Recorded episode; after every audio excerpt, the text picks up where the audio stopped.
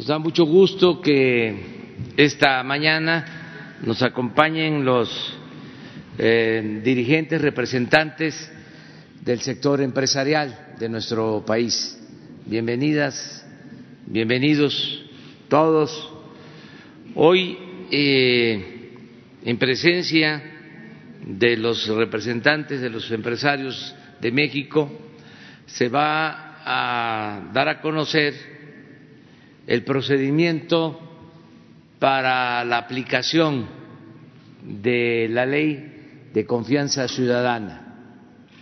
Ya se aprobó esa ley en el Congreso, eh, ya se publicó y ahora eh, va a empezar a convertirse en realidad, en práctica eh, cotidiana. Y es un procedimiento importante que eh, parte, como su nombre lo indica, de la confianza.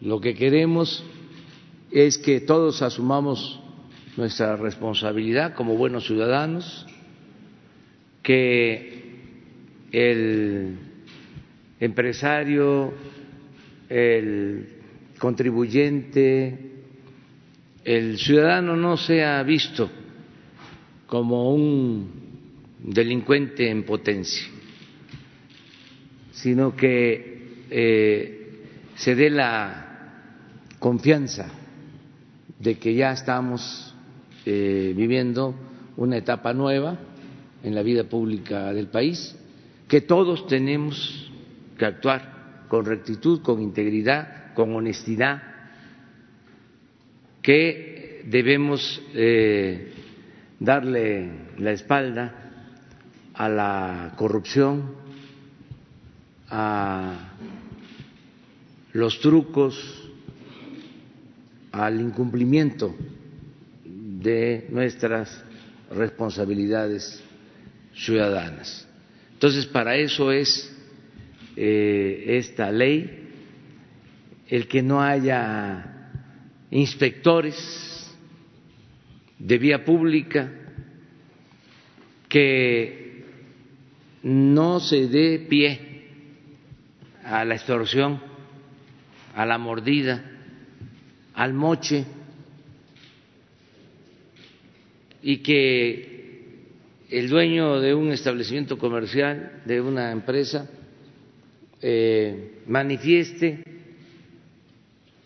que conoce de su responsabilidad y que se compromete a cumplir lo que establecen los ordenamientos legales. Y que de esa manera, con una simple manifestación de decir verdad, ya no sea molestado y no sea extorsionado. Ese es el propósito en general de esta ley. Pero bueno, para eso, pues nos van a hacer aquí una exposición quienes eh, van a hacerse cargo de que esta ley funcione. Entonces, adelante. Gracias, presidente. Muchas gracias. Este, eh, gracias al señor presidente. Eh, la presentación muy breve que se les va a hacer ahora es del arranque del padrón que se denomina confianzaciudadana.gov.mx y parte de la idea que, digamos, que eh, el propio presidente anunció cuando era presidente electo, de que había que confiar en la gente para construir comunidad y que uno de los temas para acabar con, la corrupción de abajo era precisamente lidiar con una de las molestias más fuertes, que era eh, todo el tema de los inspectores, que en algunos casos este, podían generar eh, causas de molestia entre, la gente. Entonces, es muy breve lo, que se presenta. La primera lámina la siguiente si pueden pasar, es, un proceso muy sencillo de inscripción. Eh, son cuatro pasos, se registran las personas, se llena un formulario. En el formulario son tres campos básicamente los que se capturan.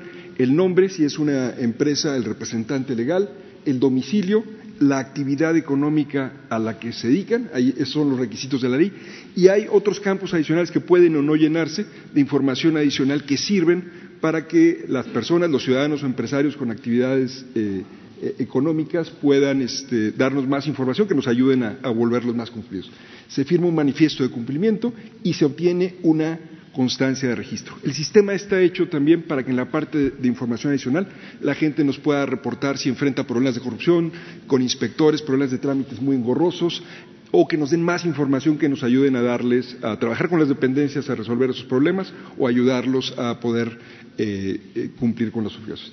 Muy brevemente, la siguiente lámina es básicamente ese es el manifiesto que se genera en el sistema cuando uno accede y se registra es el manifiesto personalizado, su nombre se carga automáticamente en ese formato que está ahí, ahí se declara, y esa es la, clave del manifiesto, y lo dijo el señor presidente ahora, es comunicar, el ciudadano tiene que comunicar que es una persona cumplida, que quiere cumplir la norma y que hasta donde él sabe está en, cumplimiento de todas este, sus obligaciones legales y regulatorias, eh, está basado en la buena fe, es una buena fe donde el gobierno le está correspondiendo al ciudadano que dice yo soy cumplido, dándole un cierto beneficio, y está hecho para eh, facilitar el cumplimiento de sus obligaciones. Este portal y este manifiesto no son para fiscalizar, son para darle la oportunidad al ciudadano de expresar su voluntad y su, conformidad con la ley. La siguiente, eh, se firma, y los datos eh, son muy sencillos, si ya nos regresamos un segundo, puede ser ya sea con la CURP, con las empresas ya medianas de más de 51 empleados pueden firmar con la FIEL o pueden firmar con el RFC, pero está hecho para que cualquier persona que tenga una identidad pueda este, acceder a este sistema. La siguiente lámina es la constancia. La constancia es eh, el escudo que le va a permitir a la gente que ya ingresó y que es parte del portal eh, y, que tiene ya su registro, poder exhibirla y decir, mira, yo soy una persona que es una persona cumplida y el gobierno me está dando esta constancia eh, de eh, registro en el padrón de confianza ciudadana. Es una constancia por establecimiento, se le da, hay algunas condiciones, por supuesto, si hay algún tipo de representación falsa o algo así, la constancia es nula, pero eh, todos los que se registran pueden tener esta constancia y les va a dar la garantía ante cualquier acto de inspección de que pueden exhibir y decir, ¿sabes qué? Eh, a mí me tiene que ser seguidas una serie de reglas y yo tengo una garantía de que soy una persona cumplida se me da el beneficio del agua. La siguiente eh, lámina es un poquito eh, el régimen que entró en vigor cuando el 20 de enero se publicó la ley de fomento a la confianza ciudadana, que es básicamente una suspensión general de inspecciones, salvo las excepciones que están previstas en la ley, o las que son realizadas con este procedimiento eh, de selección estratégica, lo llama la ley, que pueden ser sorteos, este, que ahí sí se vale este, que se practiquen las inspecciones el, desarrollo de este tipo de procedimientos de cómo se van a dar los sorteos se va pactando dependencia por dependencia. La semana pasada firmamos un primer convenio con el secretario de Turismo, este Miguel Torruco, donde se abarcaron las inspecciones de los contratos de prestación de servicios turísticos, este, que son el 50% de las inspecciones de la Secretaría de Turismo. Este, hoy seremos testigos dentro de algunos momentos de la firma de un convenio con la Ciudad de México para extender los beneficios del padrón federal al padrón local que se va a desarrollar. Hay otros tres estados eh, que también este, se desarrollarán este tipo de convenios para generar los beneficios no solo para las inspecciones federales, sino también para las inspecciones de mejor nivel. Y una de las ideas básicas también es que una vez al año, con la prioridad este, eh, a las personas a las que se les haya dado este, esta visita de inspección por la manera aleatoria del sorteo que se haya decidido, puedan al final del año los que hayan salido bien de esas inspecciones este, recibir un reconocimiento del titular del Ejecutivo. Y este es en, pocas líneas el, sistema. Es un sistema que está hecho con un procedimiento sencillo, con la idea de que puedan acceder todos, este, desde los empresarios más sencillos hasta los más este, sofisticados, y que puedan tener este beneficio de si ellos manifiestan que confían en el gobierno y que respetan sus regulaciones, el gobierno les devuelve la confianza y les da beneficios para ser cumplidos. Eh, en este evento, señor presidente, se va a entregar la primera constancia que se generó. El sistema se abrió hoy a las 3 de la mañana y, este, y hoy nos acompaña una empresaria, este, la señora Deita, que tiene una pequeña escuela en, Iztapalapa, la escuela Huichilopochtli, una escuela primaria, la cual está eh, recibiendo la primera constancia este, de eso. No sé si, eh, como usted disponga, señor presidente, si usted, algunos de los empresarios que nos acompañan puedan entregar esta constancia. Pero vamos a pedirle a Carlos Salazar, presidente del Consejo Coordinador Empresarial, sí lo conocen ampliamente, pero este, yo lo presento.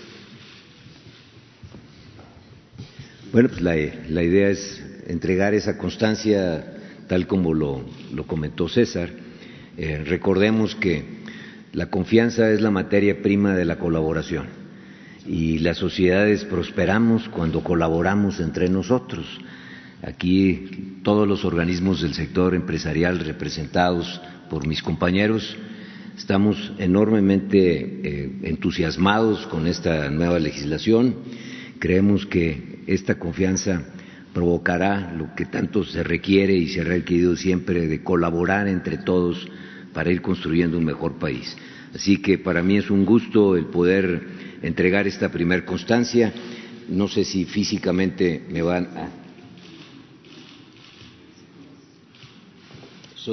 Son, dos constancias que la primera se le entrega a la primaria y preescolar Huichilopostli eh, y bueno, es para mí un privilegio podérselo entregar, señor.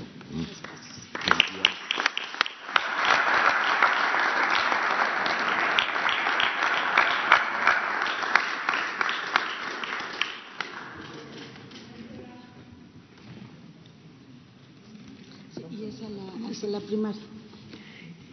Y esta también es a, la misma escuela, pero a la parte de la primaria.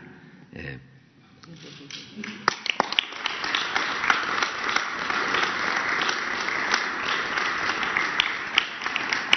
Muchas gracias, secretaria. Muchas gracias, señor presidente.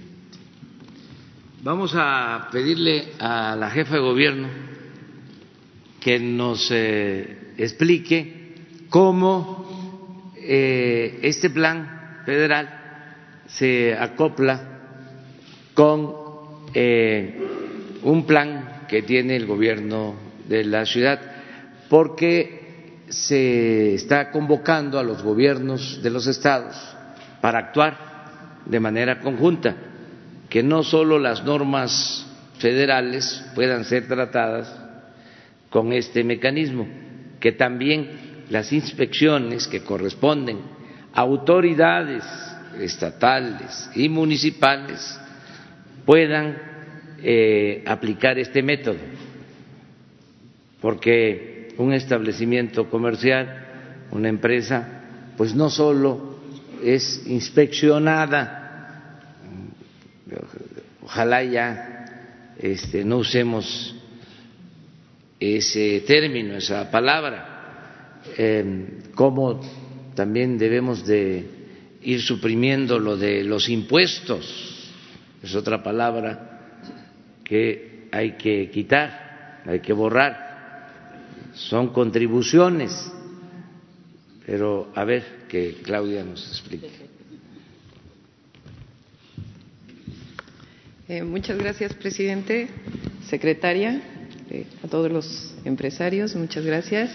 Está aquí también nuestro secretario de Desarrollo Económico, nuestra directora del Instituto de Verificación y nuestro director de la Agencia Digital de Innovación Pública. Recientemente nosotros aprobamos también, o más bien el Congreso de la Ciudad de México aprobó una ley que fue enviada por nosotros, que tiene exactamente los mismos objetivos que esta ley que se aprobó en el Congreso Federal y que se anuncia el día de hoy. Los objetivos son erradicar la corrupción, acabar con la corrupción que tiene que ver con las verificaciones administrativas, y fomentar el desarrollo económico y el empleo. Yo lo diría de esa manera con los dos objetivos centrales.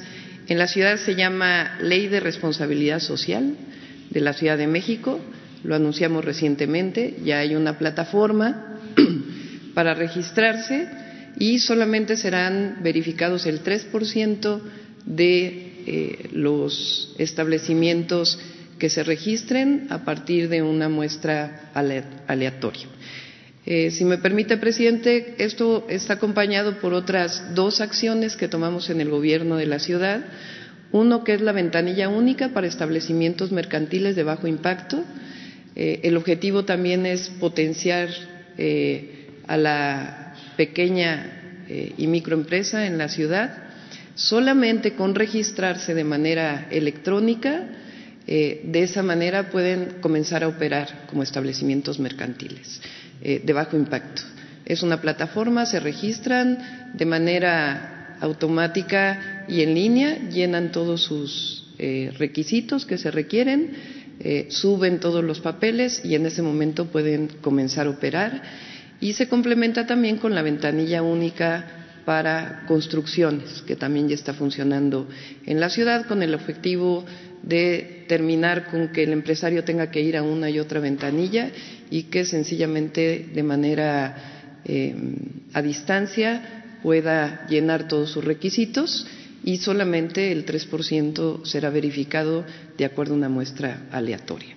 Eh, estamos firmando este convenio con la Secretaría de Economía del Gobierno de México con el objetivo de que las dos plataformas tengan la misma información que no sean plataformas separadas, sino que tengan la misma información y de esa manera, repito, fomentemos el desarrollo económico de la ciudad y al mismo tiempo erradiquemos la corrupción. Muchas gracias.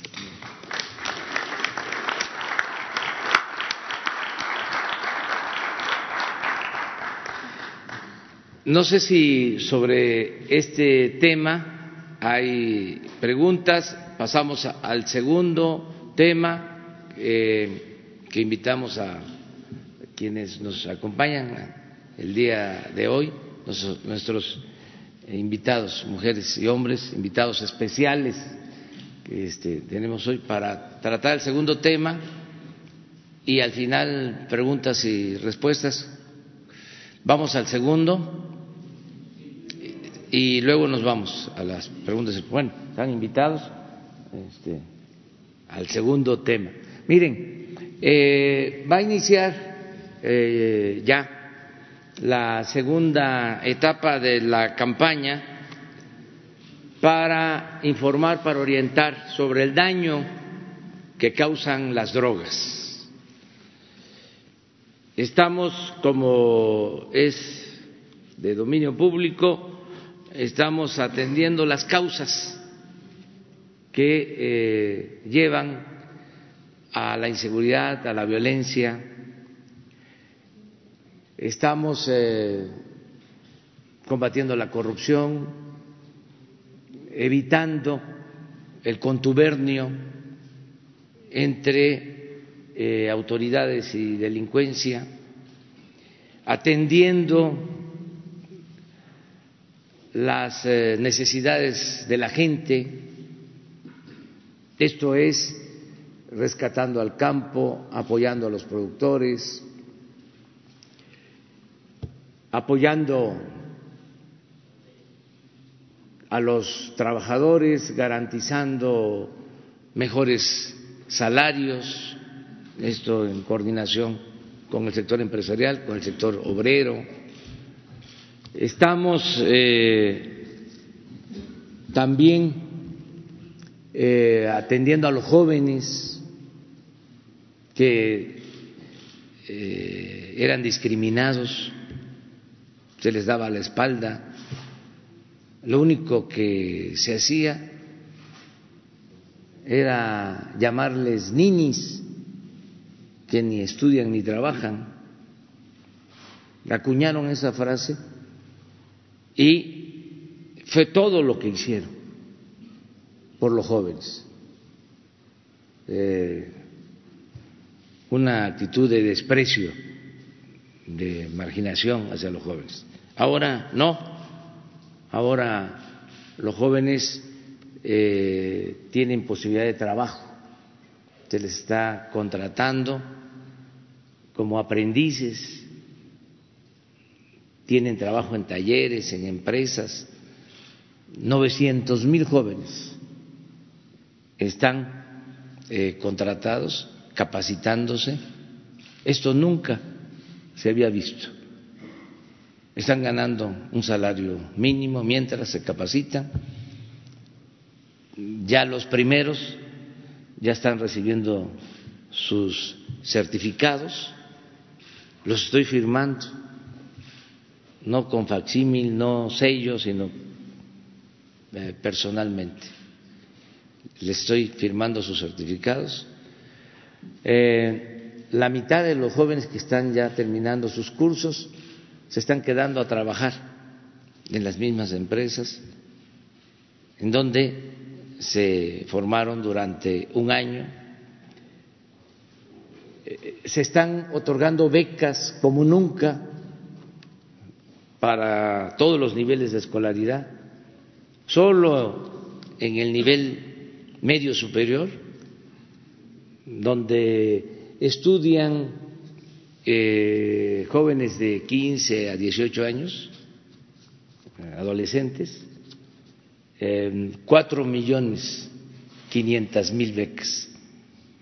Todos los que estudian preparatoria en el nivel medio superior tienen su beca. Nunca había sucedido esto en el país.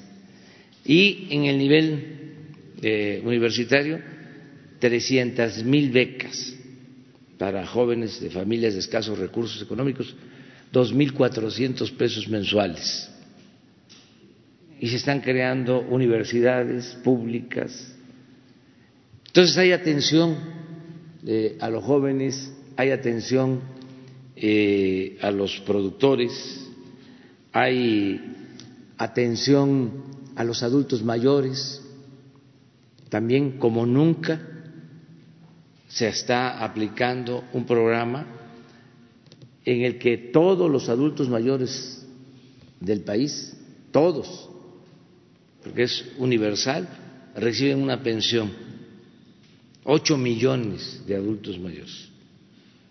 Y se atiende a niñas, niños, también con pensión, que tienen discapacidad. En fin, eh, el bienestar eh, es lo fundamental para el nuevo gobierno. Entonces estamos atendiendo las causas, el que los jóvenes no se vean obligados a tomar el camino de las conductas antisociales, que tengan opciones. Y al mismo tiempo estamos eh, trabajando para fortalecer valores culturales, morales, espirituales, que no haya desintegración de las familias, que eh, logremos eh, hacer ver que solo siendo buenos podemos ser felices, que la verdadera felicidad no es acumular bienes materiales, riquezas, fama, títulos, que la verdadera felicidad es estar bien con uno mismo, estar bien con nuestra conciencia y estar bien con el prójimo, valores, bienestar material y bienestar del alma. Esa es la verdadera transformación. Entonces, estamos trabajando en todo esto y uno de los problemas que enfrentamos mm, graves, surgido de la desatención al pueblo, de la desatención a los jóvenes, de la corrupción que imperó durante mucho tiempo, es el problema grave de la inseguridad y de la violencia. Y tenemos que enfrentarlo atendiendo las causas y orientando que no haya pactos de silencio y que eh, no eh, se oculte la realidad, que hablemos siempre con la verdad y que eh, entre todos ayudemos a resolver los problemas sociales. Desde luego, cada quien cumpliendo con lo que le corresponde. En el caso de el consumo de las drogas, necesitamos eh, detener el incremento en el consumo, porque si esto no lo logramos, va a ser difícil o se nos va a complicar más el garantizar la paz y la tranquilidad. Nada más eh, para que se tenga un dato, el 60% de los que pierden la vida diariamente, 60% de los asesinados en enfrentamientos, eh, se demuestra que están bajo los efectos de drogas o de alcohol, pero fundamentalmente de droga. Por eso, eh, estos crímenes tan eh, despiadados que generan tanta tristeza. Entonces, necesitamos eh, dejar en claro que las drogas, sobre todo las drogas eh, de la actualidad, las drogas químicas, destruyen y que no es cierto eso que se ve en la televisión, en las series. Aclaro, vamos a ser respetuosos de la libre manifestación de las ideas. No va a haber censura, pero ese es un mundo idílico que no tiene que ver con la realidad. El mundo de eh, las residencias, de las muchachas, de los muchachos guapos, de la ropa de marca, de los que se dedican a la delincuencia, de los carros de lujo. Eso no existe. Lo cierto es que el que está metido en esos ilícitos vive a salto de mata y eso no es vida. Pero todavía lo peor es el sufrimiento que producen las drogas. Sufrimiento para quien las consume porque se está destruyendo. Y el sufrimiento para otros que son víctimas de eh, el consumo de las drogas y el sufrimiento de las familias, el sufrimiento de las madres, de los padres, pero sobre todo de las madres, de eh, las mamás que eh, no encuentran a sus hijos, las mamás que sufren porque ya los hijos cayeron en la drogadicción, las mamás que tienen hijos en las cárceles, las mamás que pierden a sus hijos porque son asesinados. Y todo esto porque eh, se optó por el consumo de las drogas. Entonces podemos decir ahora de que si hay atención a los jóvenes, porque hay opciones para que puedan trabajar, para que se puedan formar, para que puedan estudiar, para que puedan ser felices sin las drogas, pues llega el momento de mostrar aún con toda la crudeza lo que dañan las drogas, de qué están hechas las drogas. Porque estos son temas que no se conocen, eran temas tabú, era una especie de complicidad colectiva el no hablar de este tema, de no informar sobre este tema. Entonces vamos a comenzar con una campaña eh, directa sobre lo que realmente significa este submundo de eh, sacrificios, de dolor, esta amarga realidad. Entonces les vamos a mostrar un primer mensaje que va a empezar a salir. Las drogas sintéticas se producen en laboratorios clandestinos que se acondicionan en espacios abiertos o cerrados, localizados en áreas urbanas o rurales. En el proceso de producción se emplean sustancias químicas, reactores para síntesis orgánica, gas LP, quemadores y centrifugadoras, entre otros materiales.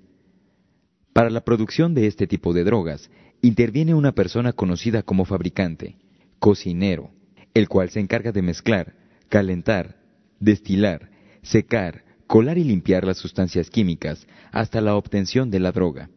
En su proceso de elaboración, son empleados más de 30 productos químicos, los cuales tienen fines industriales y de ser consumidos por el ser humano, provocan serios problemas a la salud. Como ejemplo citaremos algunos de ellos. Ácido fenilacético. Su exposición provoca alergias, insuficiencia renal, aterosclerosis y problemas cardiovasculares. 1-fenil-2-propanona. Causa hemorragias cerebrales, discapacidad, parálisis y cambios de conducta. Metilamina. Provoca irritación, daños en la piel e incluso envenenamiento. Efedrina. Ocasiona desde irritación en ojos y piel hasta crisis emocionales intensas y el suicidio. Acetona provoca envenenamiento e intoxicación severa. Ácido clorhídrico ocasiona quemaduras, intoxicaciones, asfixias, edema pulmonar y la muerte. Sosa cáustica ocasiona dolores de cabeza intensos y cuando es ingerido accidentalmente provoca la muerte. Ácido tartárico genera erosión gradual del esmante de los dientes, gastritis y úlceras, así como daños severos al sistema digestivo. Formol. Su inhalación provoca la muerte, cuadros alérgicos, irritación, dermatitis, descamación del cuero cabelludo e intensos dolores de cabeza. Aluminio. Causa daño al sistema nervioso central, provocando demencia y Alzheimer. Las drogas sintéticas son altamente tóxicas para la salud con efectos siguientes.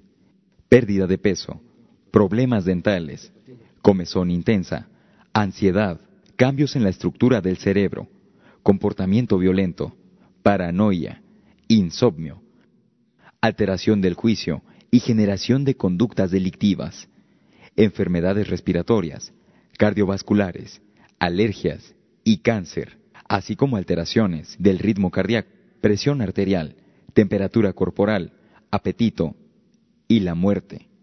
En la actual administración se han localizado 37 laboratorios clandestinos, principalmente en los estados de Sinaloa, Jalisco y Michoacán. Gobierno de México. Bueno, esta es la información. Está fuerte, pero así es la realidad. Muy bien.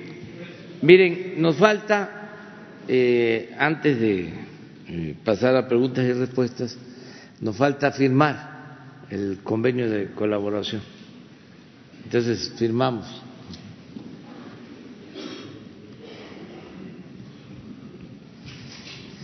Y me gustaría que este, la secretaria de eh, Desarrollo Económico, de Economía, eh, eh, presentar a cada uno de los eh, representantes del sector empresarial que nos acompañan.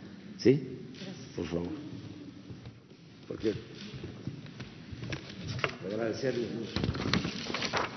Bueno, pues muy buenos días a todos. Estamos muy contentos porque hoy eh, pues tenemos oportunidad no solamente de firmar este convenio, sino de regresar a este mismo lugar para eh, anunciar que está ya en funcionamiento el padrón único de confianza ciudadana y que eso permitirá a los ciudadanos pues ser partícipe de esta ley que les da la garantía de que actuando de buena fe van a reducir sustancialmente el número de inspecciones que tienen tanto a nivel federal y como en el caso de la Ciudad de México a nivel local. Eso es muy, muy importante porque efectivamente, como ya lo dijo eh, la doctora Sheinbaum, nos va a permitir eh, tener eh, mejores perspectivas para la actividad económica. Y por eso, justamente por eso es que nos permitimos invitar el día de hoy eh, a, representantes de las cámaras empresariales. Tenemos a Vicente Yáñez de eh, Lantar, José Manuel López Campos de Concanaco Servitur, Francisco Cervantes Díaz de Concamín, Antonio del, eh, del Valle Perochena del Consejo Mexicano de Negocios, José Antonio Peña Merino, Pepe Merino de la Ciudad de México, Bosco de la Vega presidente del Consejo Nacional Agropecuario, Eduardo Ramírez Leal, presidente de la Cámara Mexicana de la Industria de la Construcción, también muy importante por este anuncio que se hace de la ventanilla única de construcción, un trabajo en conjunto también con la Comisión Nacional de Mejora Regulatorio. Eduardo Daniel Contreras Pérez, presidente de la Cámara de Comercio, Servicios y Turismo en Pequeño de la Ciudad de México. Nathan Poplaski, presidente de la Cámara de Comercio, Servicios y Turismo de la Ciudad de México, eh, José Manuel Sánchez Carranco, vicepresidente nacional de Transparencia y Anticorrupción de Canacintra. También nos acompaña Carlos Salazar, no solamente como eh, representante del Consejo eh, Coordinador Empresarial, sino en su calidad del presidente de del Comité Nacional de Mejora Regulatoria, del, Observatorio Nacional de Mejora Regulatoria. También eh, a todos ellos, a Claudia Jáñez, presidenta del Consejo Ejecutivo de eh, Empresas Globales. A todos ellos les damos eh, las gracias por su asistencia, pero sobre todo los invitamos a participar. La idea es que esta iniciativa del presidente López Obrador, que se realiza desde la campaña, eh, y que hoy es una realidad en la ley y en el padrón único de confianza ciudadana es muy importante porque realmente es pasar los esquemas de mejora regulatoria a un esquema muy amplio en donde eh, vamos a poder eh, trabajar. También saludo, que ahora veo, al eh, secretario de Desarrollo Económico y presidente de la Asociación de, eh, Secretarios de Desarrollo Económico de la República Mexicana. Pues eh, sin más, creo que debemos pasar a firmar el convenio, pero sobre todo dar a conocer a los empresarios, a los ciudadanos, que las inspecciones, la mayor parte de las inspecciones pasarán ahora a ser un asunto de buena fe, del buen comportamiento de empresas, del buen comportamiento de ciudadanos y que aquellos que cumplan con esas obligaciones que tienen serán reconocidos, eh, serán, sobre todo, tendrán más tiempo no para estar atendiendo a los inspectores, sino para ver cómo sus negociaciones, cómo sus comercios pueden crecer, pueden contribuir más al bienestar de México. Buenos días. Ahora nos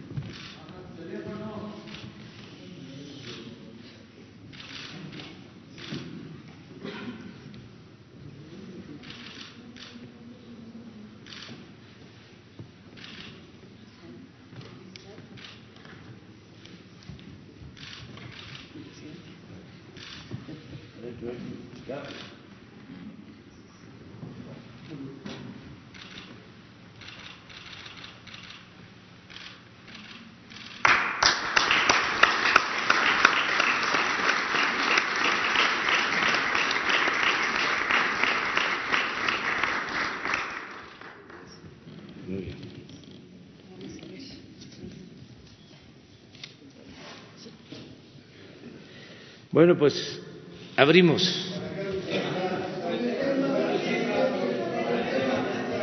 A ver. Buenos días, señor presidente. Eduardo Esquivel Ancona, Análisis Económico, Grupo SDP. Yo quisiera preguntarle en cuestión de las drogas si su gobierno sigue contemplando la legalización de la marihuana y la legalización del cultivo de, plantas de, amapola.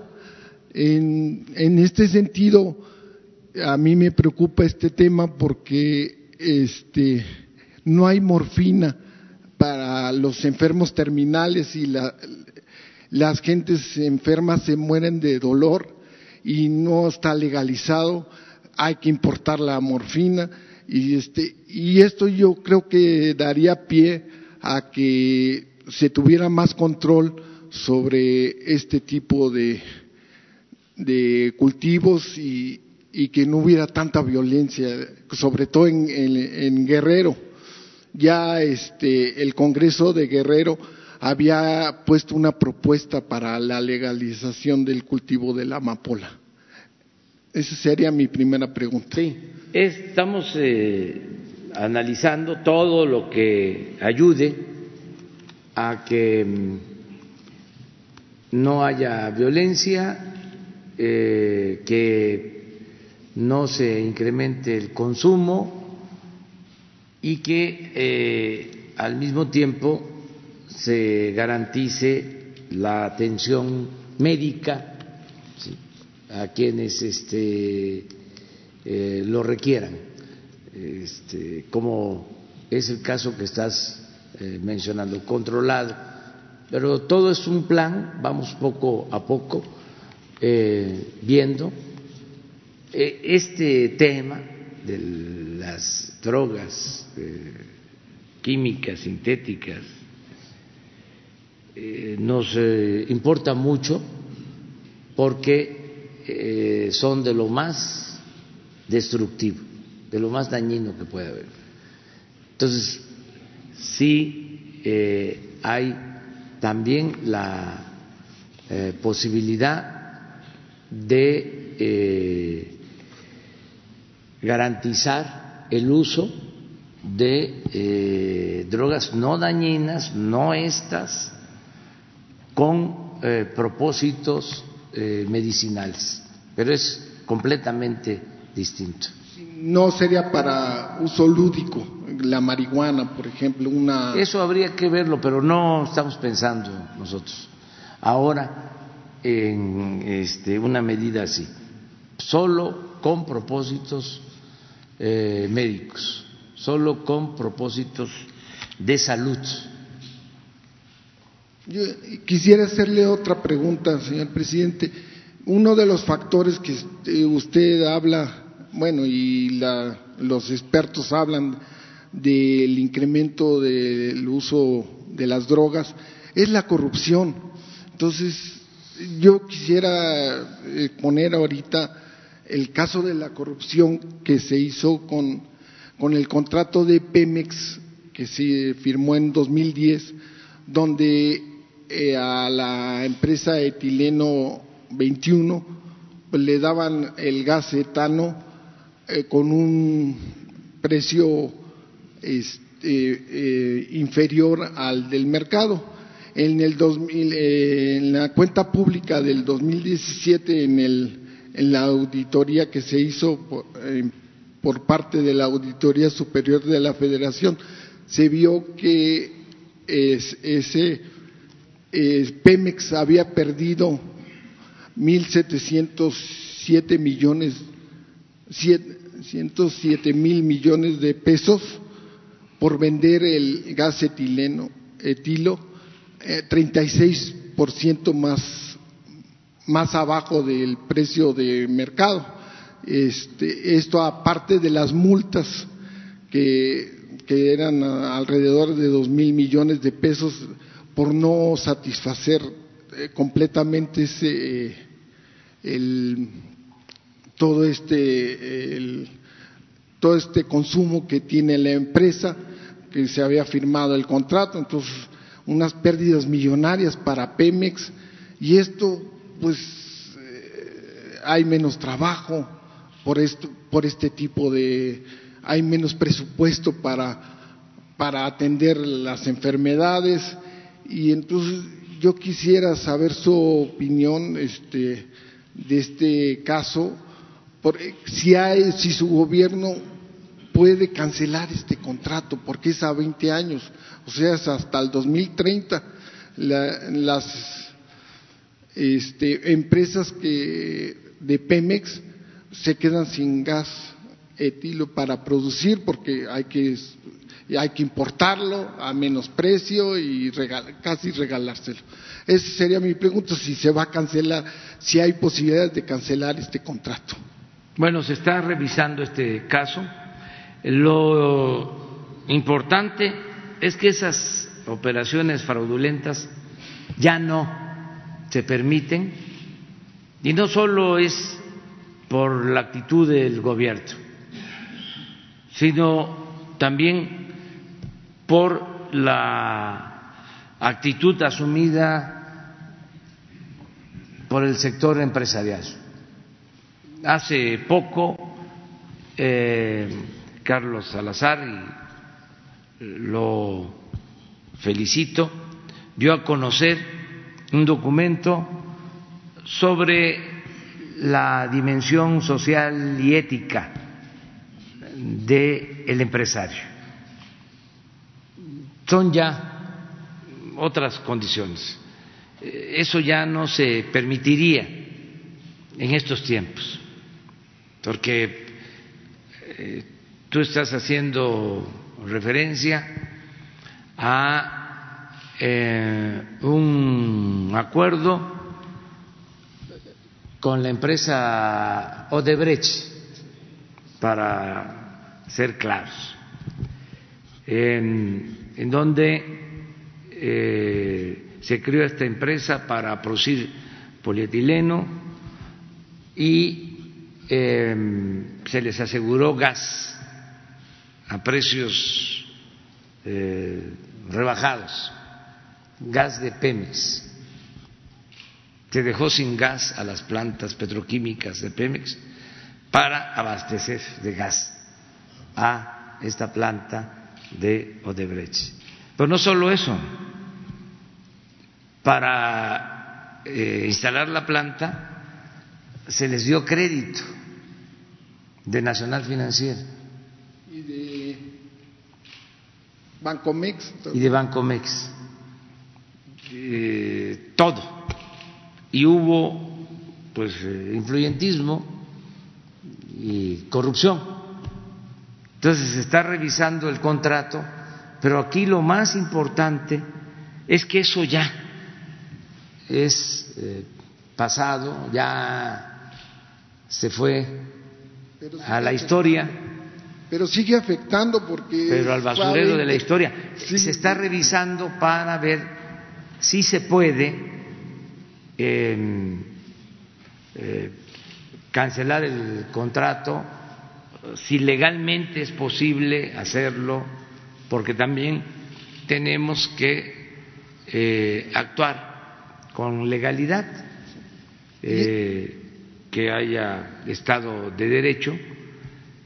Sí hay una investigación sobre este tema, pero insisto, lo más importante es que nunca más vuelvan a suceder. Sí, hay también el caso de de los astilleros en España, que fue una decisión del gobierno de Felipe Calderón y de Enrique Peña Nieto de ir a rescatar una empresa en España, cuando aquí este, no pudieron rescatar a, Mexicana de Aviación y, muchos trabajadores mexicanos se quedaron sin empleo, pero sí fueron a, invertir y se, se tiene entendido que hay una pérdida para Pemex de, de 50 millones de euros eh, aproximadamente. Entonces, yo pienso que se debe de acabar con ese contrato también. Sí, y está en revisión también ese contrato. Y estamos eh, buscando limpiar de corrupción todo. lo anterior, verlo eh, sin eh, incumplir con nuestras responsabilidades legales. Eh, pero también si hay evidencias de fraude, actuar, no ser tapadera. En eso estamos. Muchas gracias.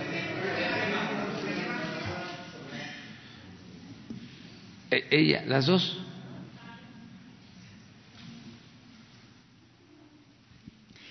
Presidente, muy eh, buenos días. Eh, preguntarle cuál es el alcance presupuestal eh, que se va a destinar precisamente a esta campaña, si este alcance presupuestal sí tiene una cobertura suficiente. Esa es mi primera pregunta para, a lo largo del año. Y dos, ¿cuál es la valoración que usted tiene precisamente de la política antidrogas? Vimos que el año pasado Estados Unidos pues tenía algunas, el, gobierno estadounidense tenía algunas dudas sobre eh, si esta política antidrogas estaba avanzando por parte del gobierno mexicano. ¿Usted eh, podría hacer ya un balance sobre cuáles son los avances reales de esta política antidrogas? Por favor. Sí, el costo de la campaña pues eh, tiene que ver con los gastos de publicidad del gobierno, porque lo que se utilizan más que nada son los tiempos en radio, en televisión, en redes sociales. Es una campaña informativa de concientización. En general, el gasto de publicidad del gobierno se redujo oficialmente en el 18 fueron 10 mil millones, ya el año pasado fueron 4 mil, estamos hablando de una disminución considerable, y este año también vamos a hacer otro ajuste porque eh, no se requiere eh, pagar mucho de publicidad Afortunadamente existen las benditas redes sociales.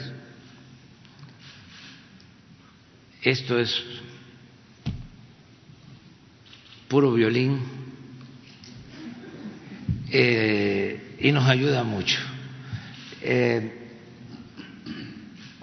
pero además tenemos los tiempos oficiales por ley. Entonces, es eh, contratar poco y tiempos oficiales, básicamente. En lo que corresponde a los contenidos, pues eh, los está haciendo la eh, Coordinación de Comunicación Social del Gobierno. Estos eh, compañeros camarógrafos, que son muy buenos, extraordinarios, todos los trabajadores de eh, la coordinación de comunicación social eh, nos ayudan mucho y ahorramos. No se contratan despachos o este, empresas eh, que cobran mucho, son muy creativos, pero también este, muy careros. Este, ahora es otra cosa. Este mensaje lo hizo la coordinación de difusión de comunicación social con el apoyo de la Secretaría de la Defensa, que ellos tienen este pues todo el conocimiento de cómo funcionan estos laboratorios, pues son los encargados de desmantelarlos y eh, tienen eh, los especialistas, porque hay químicos de estos, a ver si eh, no nos muestran la foto de cómo tienen que cubrirse los que eh, tratan el fentanilo, para que vean. Eh, ¿Hay un video sobre eso? A ver, es que es interesante todo esto, ya que estamos en, en el tema.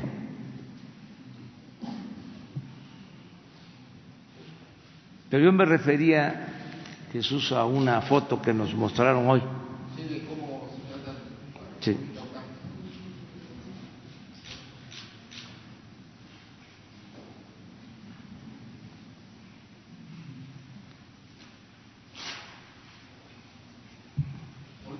Sí.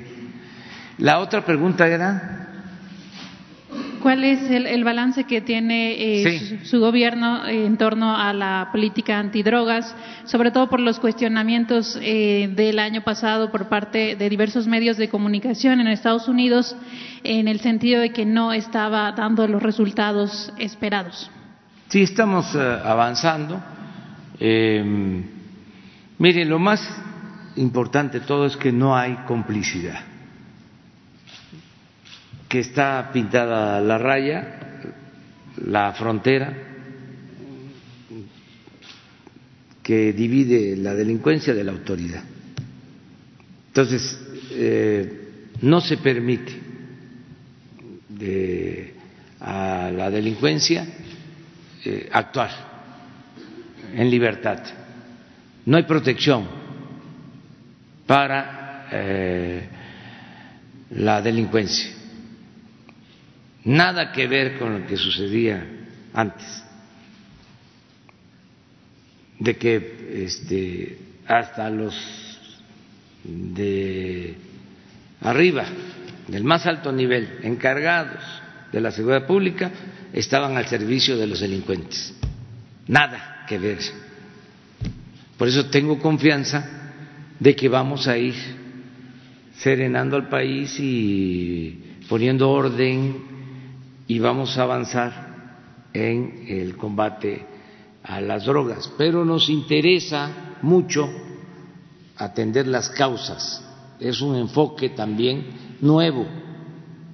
No es nada más la aplicación de operativos para eh, enfrentar a la delincuencia, es atender las causas. Esto es atender a la gente atender a los jóvenes, eh, evitar la desintegración de las familias, fortalecer valores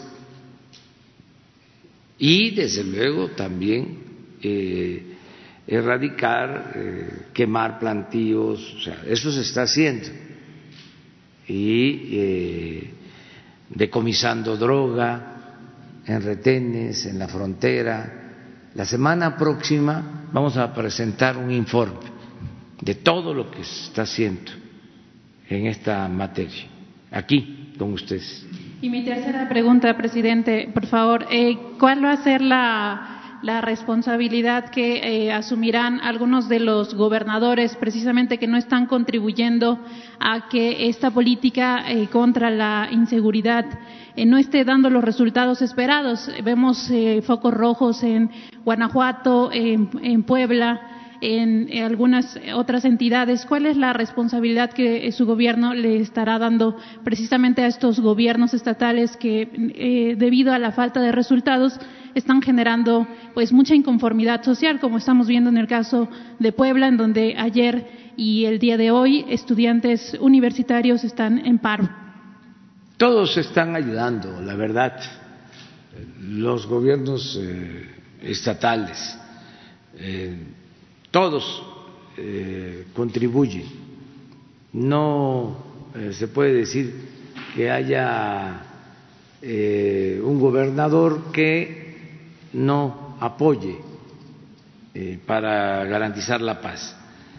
Hay eh, sí podemos decirlo, quienes se aplican más que otros. O sea, eso sí, todos eh, ayudan, pero hay quienes ayudan más. Por ejemplo, aquí, no es porque esté presente, eh, la jefa de gobierno nos ayuda mucho. Claudia, todos los días tiene una reunión con su gabinete de seguridad desde muy temprano. Y todos los lunes a las seis de la mañana nos acompaña en la reunión de seguridad y informa de lo que eh, se está haciendo en la Ciudad de México y se actúa y acabamos de verlo en los últimos acontecimientos, estos acontecimientos hechos lamentables que nos dolieron mucho, eh, se actuó pronto y se detuvo a los responsables de este crimen. Entonces, eh, hay una atención permanente y en general de los gobernadores eh, ayudan. Eh, estas mesas que tenemos nosotros, eh, estas reuniones de gabinete de seguridad que hacemos en la mañana aquí en Palacio, de seis a siete, se replican en la mayoría de los estados, incluso en regiones del país. hay este, participación de todos no encontraron la. Bueno. Presidente, buenos días. Shaila Rosagel, corresponsal del Grupo Gili, el Imparcial de Sonora, La Crónica de Mexicali y Frontera de Tijuana. Presidente, tengo una pregunta sobre feminismo. Ante las manifestaciones de mujeres, ¿qué acciones puntuales para frenar los feminicidios y la impunidad ha considerado, además de una posible campaña eh, en contra del machismo que mencionó ayer? ¿Y cuál es el diagnóstico que le dieron hoy en la mesa de seguridad sobre los delitos de feminicidios y las agresiones contra las mujeres? Bueno, eh, nosotros estamos eh, atendiendo el problema de la inseguridad y de la violencia de manera integral. Y no queremos eh, violencia, no queremos que se agreda, que eh, pierdan la vida niñas, niños, mujeres, ancianos, jóvenes. No queremos que haya asesinatos. No queremos que haya violaciones de derechos humanos en general. Y eh, se cuida a la población vulnerable. Ayer lo comentaba desde luego niñas, niños, mujeres, adultos mayores.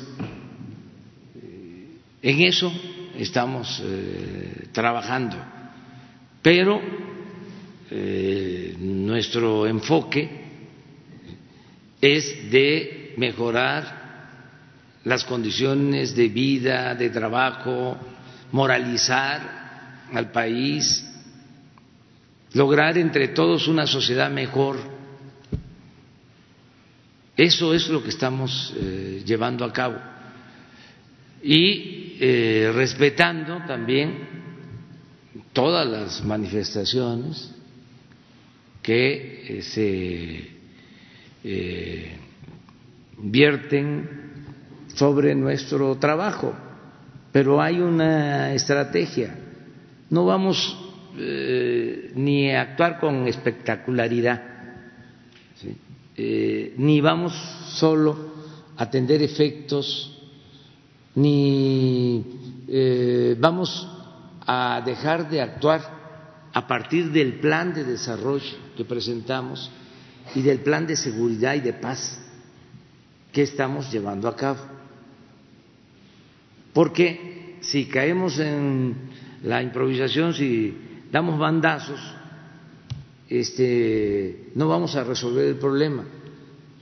Muchos, eh, por ejemplo, alegan o argumentan, dicen, este, sí está bien atender las causas, sí está bien que no haya pobreza, sí está bien eh, lo social, pero este, concretamente, ¿no? ¿Qué se va a hacer? O sea, y son muy dados porque eh, eso fue lo que prevaleció durante mucho tiempo, a crear leyes más severas o a proponer leyes más severas, fiscalías, medidas coercitivas. Nosotros pensamos que hay que atender las causas, que la paz y la tranquilidad son frutos de la justicia Está demostrado. Si abandonamos a los jóvenes, si no atendemos al pueblo, si eh, seguimos como se hacía antes, saqueando, robando, dando mal ejemplo, con, con qué autoridad moral Vamos a decirle a la gente, este, cambiemos, vamos a portarnos bien. Pues es un doble, discurso. Lo otro también, la mano dura, que hay siempre esa tentación, ¿no? De las racias, de las eh, masacres, del mátalos en caliente. No, eso no funcionó, no vamos a regresar a eso. Entonces, eh, estamos atendiendo las causas y garantizando las manifestaciones de protesta en contra del gobierno, garantizando el derecho a disentir. Ayer o antier, eh, ayer leí en redes sociales que eh, había la noticia que las mujeres que vinieron a pintar este, las puertas ya estaban siendo investigadas este, y que iban a ser eh, eh, juzgadas. Nosotros no hemos presentado ninguna denuncia porque no queremos caer en ninguna provocación Nada. Pueden decir, eh, gobierno blandengue, no hay orden. Eh, no, libre manifestación de las ideas y que cada quien asuma su responsabilidad. Porque la gente no ve bien la violencia. La violencia está mal vista. Entonces, un movimiento, pues yo fui opositor. Muchos años, muchísimos, y sabemos muy bien, además, nunca eh, usamos la violencia, nunca rompimos un vidrio, nunca tomamos un palacio municipal, nunca quemamos una instalación. Siempre fue pacífico nuestro movimiento. Porque el que actúa con violencia no tiene apoyo ciudadano. Es la no violencia el camino. Entonces, eso es lo único que pedimos que no haya violencia, manifestaciones todas, que nadie se quede callado y prohibido prohibir. Presidente, en la mesa de seguridad de hoy, ¿qué diagnóstico le dieron sobre los feminicidios? ¿Hablaron de feminicidios? Sobre sí, todos los días, todos los días. Nosotros tenemos este, una eh, relación de homicidios diarios. Eh, hoy en la mañana nos informan de los homicidios cometidos en las últimas 24 horas. ¿Cuántos hombres, cuántas mujeres, en dónde? No quiere decir que todas las mujeres que pierden la vida son eh, por eh, feminicidios.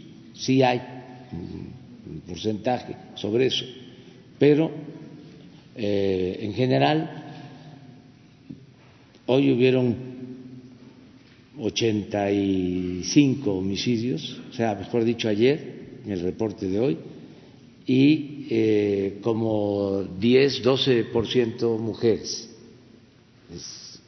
pero estamos hablando de enfrentamientos y de todo lo que se presenta. Tengo una segunda pregunta, presidente. Durante el fin de semana hubo una serie de descalificativos hacia el paro Un día sin nosotras. Usted ha dicho que los conservadores están detrás de este movimiento. Muchos colectivos y mujeres se han sumado, incluso los mismos colectivos de mujeres han dicho en redes sociales, han aclarado que el paro no es contra usted y que sí hay políticos que se quieren colgar del movimiento, lo han reconocido, pero la esencia no tiene nada que ver con algún partido político, sino se trata de visibilizar la violencia en contra de las mujeres. ¿Tiene usted, presidente, alguna evidencia que le lleve a expresar que hay manos ajenas a los movimientos de mujeres detrás de este paro convocado para el 9 de marzo? Gracias. Es que lo dije, no es por antonomasia, sino por la historia. Los conservadores siempre han sido machistas.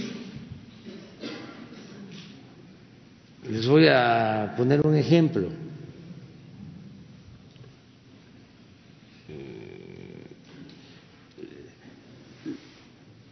Lucas Alamán es el conservador más importante que, ha existido como eh, intelectual, como pensador. no hay nadie más importante que él. Es el gran ideólogo del conservadurismo.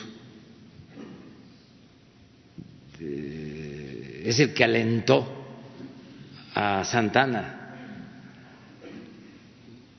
que le decía a Santana, venga, regrese, después de que nos habían quitado más de la mitad del territorio, de esa gran tragedia, pues eh, Lucas Alamán le escribe, venga, venga, venga, venga, venga, venga, y que eh, se restablezcan los privilegios y los fueros. No voy a mencionar las corporaciones a las que había que regresarle los privilegios y los fueros. Y le decía, no se preocupe,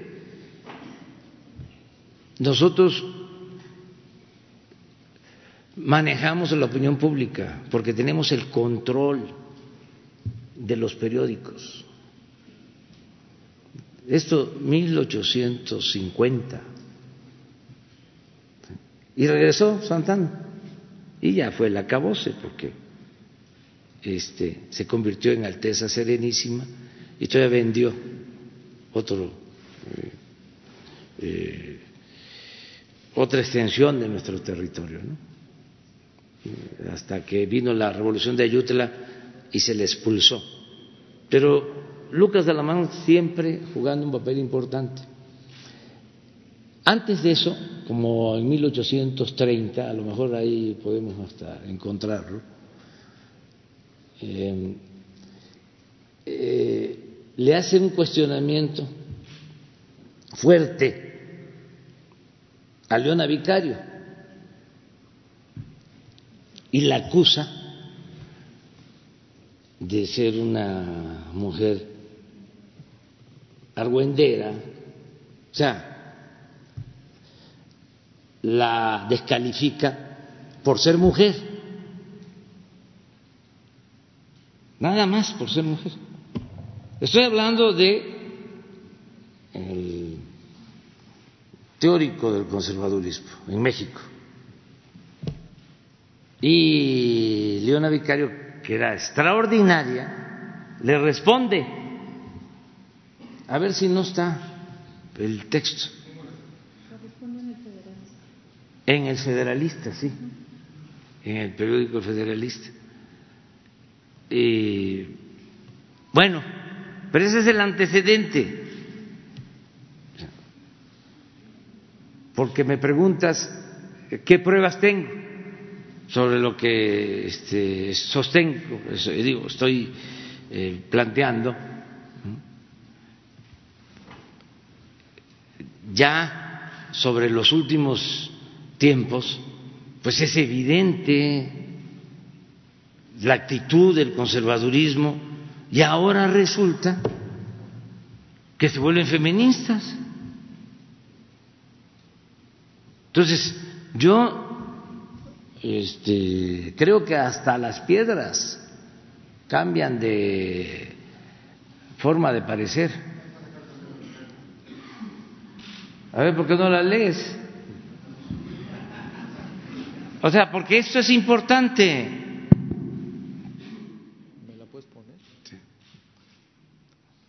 de, está publicada en el Federalista Mexicano el 2 de abril de 1831, casa eh, marzo 26 de 1831, muy señor mío, de toda mi atención en el registro oficial del 14 de este, contestando a, a usted, a los federalistas, me llevan a encuentros sin saber por qué, tachando mis servicios a la patria de heroísmo romanesco y dando a entender muy claramente que mi decisión por ella solo fue, por, solo fue efecto del amor.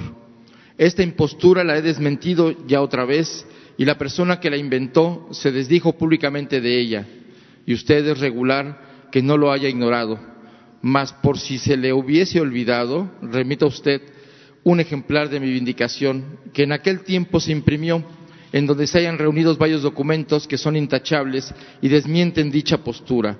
No, imagine usted que el desempeño que he tenido en patentizar al público que los servicios que hice a la patria no tuvieron más objeto que verla libre de su antiguo yugo, lleva a la mira de granjearme el título, el título de eh, y lauro de heroína. No, mi amor propio no me ha cegado nunca hasta el extremo de creer que unos servicios tan comunes y cortos como los míos puedan merecer los elogios gloriosos que están reservados para las acciones grandes y extraordinarias. Mi objeto en querer desmentir la impostura de que mi patriotismo tuvo por origen el amor no es otro que el justo deseo de que mi memoria no pase a mis nietos con la fea nota de haber yo sido una atronada que abandoné mi casa por seguir a un amante. Me parece inútil detener en aprobar a usted lo contrario, pues además que en mi vindicación hay suficientes pruebas, todo México supo que mi fuga fue de una prisión y que ésta no la originó el amor, sino el haberme apresado a un correo, haberme apresado a un correo que mandaba yo a los antiguos patriotas. En la correspondencia interceptada no apareció ninguna carta amatoria y el mismo empeño que tuvo el gobierno español para que yo descubriera los individuos que escribían con nombres fingidos prueba bastante de que mi prisión se originó por un servicio que presté a mi patria. Si el amor, cree usted, que fue el móvil de mis acciones, ¿qué conexión pudo haber tenido éste con la firmeza que manifesté, ocultando como debía los nombres de los individuos que escribían por mi conducto, siendo así que ninguno de ellos era mi amante? Confiésese usted, señor Alamán, que no solo el amor eh, el móvil de las acciones de las mujeres, que ellas son capaces de todos los entusiasmos y que los deseos de la gloria y de la libertad de la patria no le son unos sentimientos extraños. Antes bien, suele obrar en ellas con más vigor, como que siempre los sacrificios de las mujeres, sea el que fuere el objeto o causa por quienes los hacen, son más desinteresados y parece que no buscan más recompensa de ellos que la de ser aceptados. Si Mr. Estel, si Miss Estel eh, atribuye algunas acciones de patriotismo en las mujeres a la pasión amorosa, esto no probará jamás que sean incapaces de ser patriotas cuando el amor no las estimula a lo que sean. Por lo que a mí toca, sé decir que mis acciones y opiniones han sido siempre muy libres, nadie ha influido absolutamente en ellas, y en este punto he obrado siempre con total independencia y sin atender a las opiniones que han tenido las personas que he estimado, me persuado que así serán todas las mujeres, exceptuando a las muy estúpidas o a las que por efecto de su educación hayan contraído un hábito servil. De ambas clases también hay muchísimos nombres. Hombres, perdón. Seguro usted, señor Alamán, que, es sumamente sensible que un paisano mío como usted se empeñe en que aparezca manchada la reputación de una compatriota suya que fue la única mexicana acomodada que tomó una parte en la emancipación de la patria. En todas las naciones del mundo ha sido apreciado el patriotismo de las mujeres. ¿Por qué, pues, mis paisanos, aunque no sean todos, han querido ridiculizarlo como si fuera un sentimiento impropio de ellas? ¿Qué tiene de extraño ni de ridículo el que una mujer ame su patria y le preste los servicios que pueda para que estos se les dé por burla el título de heroísmo romanesco? Si usted, si ha obrado usted con injusticia, atribuyendo mi decisión por la patria a la pasión del amor, no ha sido menor el de creer que traté de sacar ventaja de la nación en recibir fincas por mi capital. Debe usted ser, estar entendido, señora Alamán, que pedí fincas porque el Congreso Constituyente, a virtud de una solicitud mía para que se quitara el consulado de Veracruz toda intervención en el peaje porque no pagaba réditos, contestó que el dinero del peaje lo tomaba el gobierno para cubrir algunas urgencias y que yo podía pedir otra cosa con que indemnizarme porque en mucho tiempo no podrían arreglarse los pagos de créditos. ¿Qué otra cosa que no fueran fincas podía haber yo pedido? ¿O cree usted que hubiera sido justo que careciera enteramente de mi dinero al mismo tiempo que tal vez servía para pagar los sueldos a los que habían sido enemigos de la patria? Las fincas de que se cree que saqué ventaja, no ha habido quien las quisiese comprar con la rebaja de una tercera parte de su valor y yo las tomé por el todo.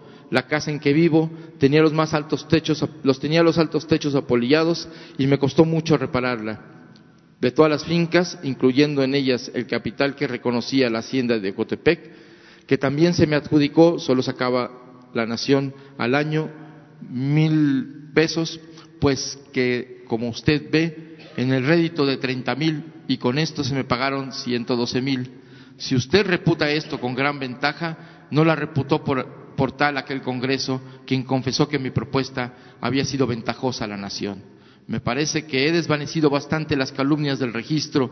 Espero que mis razones convenzan a usted y que mande insertar esta misma carta en el referido periódico para que yo quede vindicada y que usted dé prueba de ser justo e imparcial, lo que además le merecerá la eterna gratitud de, su atenta y segura servidora que es su mano besa, María Leona Vicario. Esto es parte, pues, de, eh, pero es asunto también de los historiadores y de la revisión de la historia reciente. Es que eh, hay como una especie de amnesia en algunos. Este, es hasta ahora que eh, se está eh, descubriendo el que se abusaba de las mujeres o se abusa de las mujeres, de que hay eh, estos crímenes que deben de ser enfrentados, combatidos, y eh, no tengo duda de que así como existe un movimiento legítimo en favor de las mujeres, hay un oportunismo de quienes no nos ven a nosotros con buenos ojos y aprovechan el movimiento para este, perjudicarnos. Pero de todas maneras, nosotros vamos a respetar este, todas las manifestaciones. Eh, no vamos nosotros a impedir la libre manifestación de las ideas.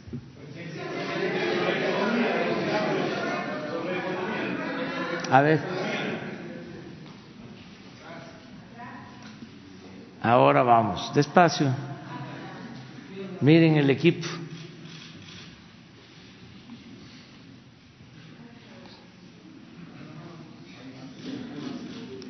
A ver, pon otras. Mire, para el fentanil.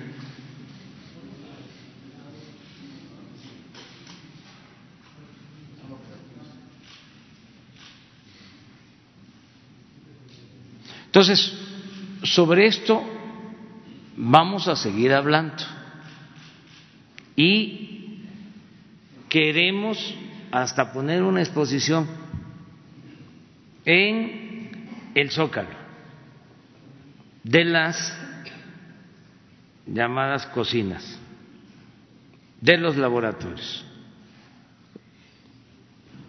con equipo especial para que se puedan acercar a ver todas las sustancias, porque usan hasta raticida. Sí, es parte, parte. En otra etapa, en donde ya eh, tenemos que hablar con toda la claridad, porque miren, eh, de esto no hay teoría.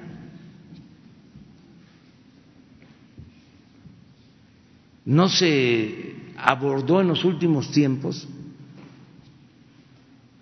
en los tiempos del neoliberalismo, no se abordaron estos temas. Es como no hay teoría sobre la corrupción. Es el principal problema de México y no hay teoría, porque eran temas eh, tabú.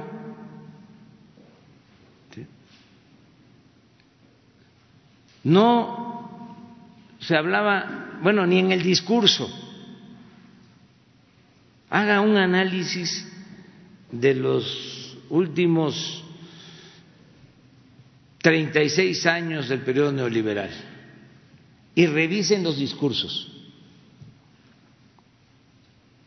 tanto de la sociedad civil como de la sociedad política, y van a ver cuántas veces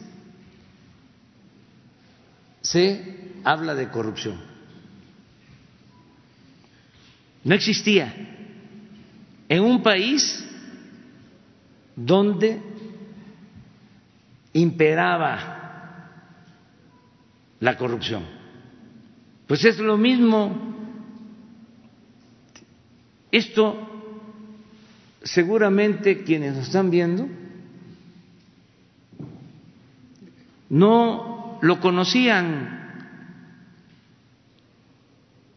La mayoría de la gente no sabe qué es una cocina, un laboratorio mucho menos los químicos que se utilizan, ni los daños que se causan. Entonces, eh, no se quería abordar así estos asuntos. Mientras el mundo color de rosa de las series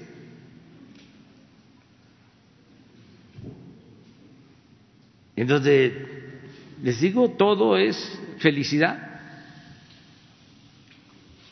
eh, poder, dinero, belleza, eh, lujos, extravagancias. Y no es eh, estar en contra de las series, no, no, no, no, no. Pero a ver, vamos también a hablar de esto.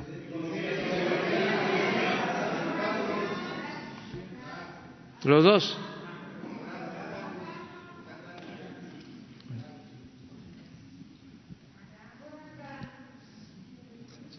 Los dos ustedes. Buenos días, presidente. Jocelyn Gutiérrez de Político.mx.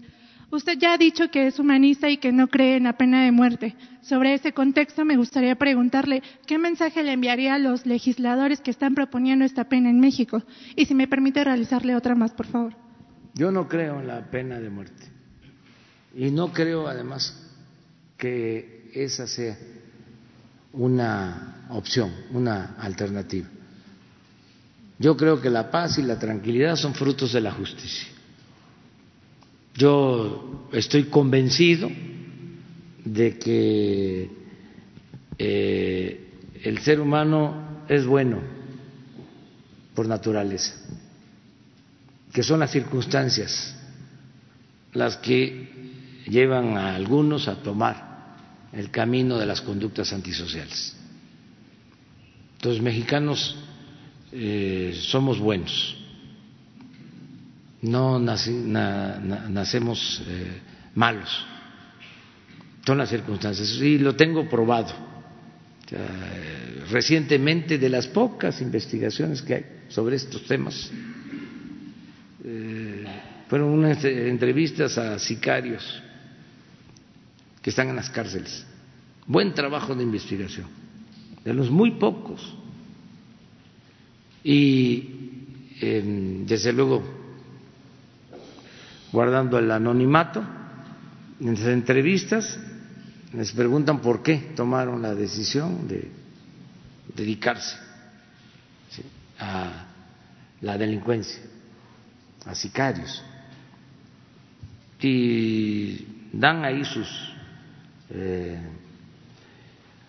eh, razones y predomina, la mayoría de ellos habla del maltrato que eh, recibieron en sus familias y de el entorno tan agreste, tan este, hostil en que se desenvolvieron como niños la manera en que eh, no tenían otras opciones eh, en sus colonias, en sus barrios, más que el de eh, la drogadicción y la delincuencia. Y luego la desintegración de las familias, el alcoholismo de los padres, el maltrato de los padres a sus mamás. Bueno, comentábamos la vez pasada que muchos de ellos eh, aspiraban a matar a sus padres. Y ya cuando llegaban a ser jefes de grupo y que tenían ya sicarios bajo sus órdenes, la mayoría no este, eh, agredía a sus padres. Las entrevistas lo que revelan es que lo que hacían era llamar al papá y decirle, vete, no te quiero volver a ver, porque si te vuelvo a ver, entonces sí, vete. Aún en medio de toda esta enajenación. Momentos de eh, lucidez, de humanismo. Por eso creo en el ser humano. Entonces no considero que sea una solución lo de la pena de muerte. Como segunda pregunta, presidente, ¿lo han contactado o lo, ah, más bien ha tenido contacto lo han buscado los precandidatos demócratas a la presidencia de Estados Unidos, ¿estaría dispuesto usted a dialogar con ellos? No voy a este, intervenir en la eh, elección en Estados Unidos. No debemos hacerlo. Por principio, la Constitución establece como principio la no intervención, la autodeterminación de los pueblos. Eh, es un error el tomar partido eh, fuera del país, incluso hasta dentro del país. Ya cuando uno es jefe de Estado, no debe uno de tomar partido, y mucho menos ir a opinar afuera. Hay que ser respetuosos de eh, la política de cada nación para que nos respeten a nosotros. No intervenir en la vida interna de otros países para que nadie intervenga en la vida interna de nuestro país. Que podamos actuar con absoluta libertad y hacer valer nuestra soberanía. Entonces, qué bien que me preguntas, porque está la elección en Estados Unidos hasta noviembre y se va a ir este, calentando, como todas las eh, elecciones, como todas las campañas, pero no vamos a nosotros a eh, eh, manifestarnos a favor de ningún candidato. Eh, no debemos hacerlo. Lo único que vamos a pedir a todos, y eso no solo por las elecciones, sino en todo tiempo, en todo momento, es que respeten a México, que respeten al pueblo de México, que no ofendan a los mexicanos a todos. Ese es el planteamiento. Presidente, eh, buenos días. Hans Salazar de ZMG Noticias, Grupo Político y Zócalo Virtual. Preguntarle a propósito de eh, este tema de las drogas, eh, ¿qué posibilidades hay, por ejemplo, de llevar esto a las escuelas? hacer un convenio, un, bueno, no, no, no, de este lado, sino un convenio entre organizaciones que se dedican a hacer conciencia con los jóvenes, ya hasta con los niños. Realmente ya las edades están muy afectadas desde temprana edad para poder eh, transmitir imágenes, conciencia, pláticas, eh, dinámicas eh, de, un diálogo con ellos y de una conciencia con ese tipo de imágenes o de, o de cualquier otro tipo de dinámica e incluso pensar no sé si se eh, pudiera ser una buena propuesta también, en eh, los propios museos, eh, ahí está el Museo del Universum, el Museo de las Ciencias de la UNAM, por poner solo un ejemplo, donde pudieran estarse tratando estos temas hasta con salas quizá permanentes, esa es una posibilidad. ¿Qué, pudiera ser? Y ahorita, si me permite, una segunda pregunta sería vamos para la jefa de gobierno. A extender esta campaña. Lo cierto es que en la primera etapa, porque tenemos que ser eh, autocríticos, no, eh, ser autocomplacientes. No tuvo el efecto que queríamos, la primera etapa de esta campaña. ¿O ustedes consideran que este, pegó, llegó la primera etapa a la gente? Nada. Porque este, hay concepciones eh, distintas y se tienen que respetar. Esto que es muy fuerte, hay quienes no lo ven este, correcto. Y eh, como lo que se planteó fue tan subliminal, no se entendió. Y lo que queremos es eh, informar, dar a conocer lo que pasa.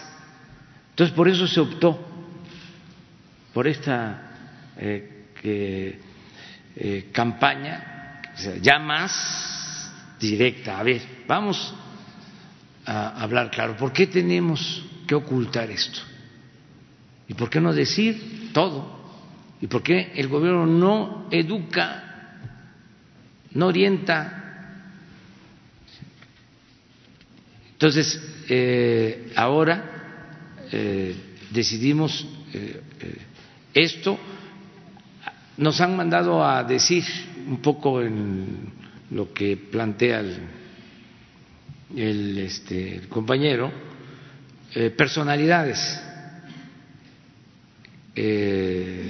muy famosos que estuvieron metidos en lo de las drogas que quieren ellos ayudar con su experiencia.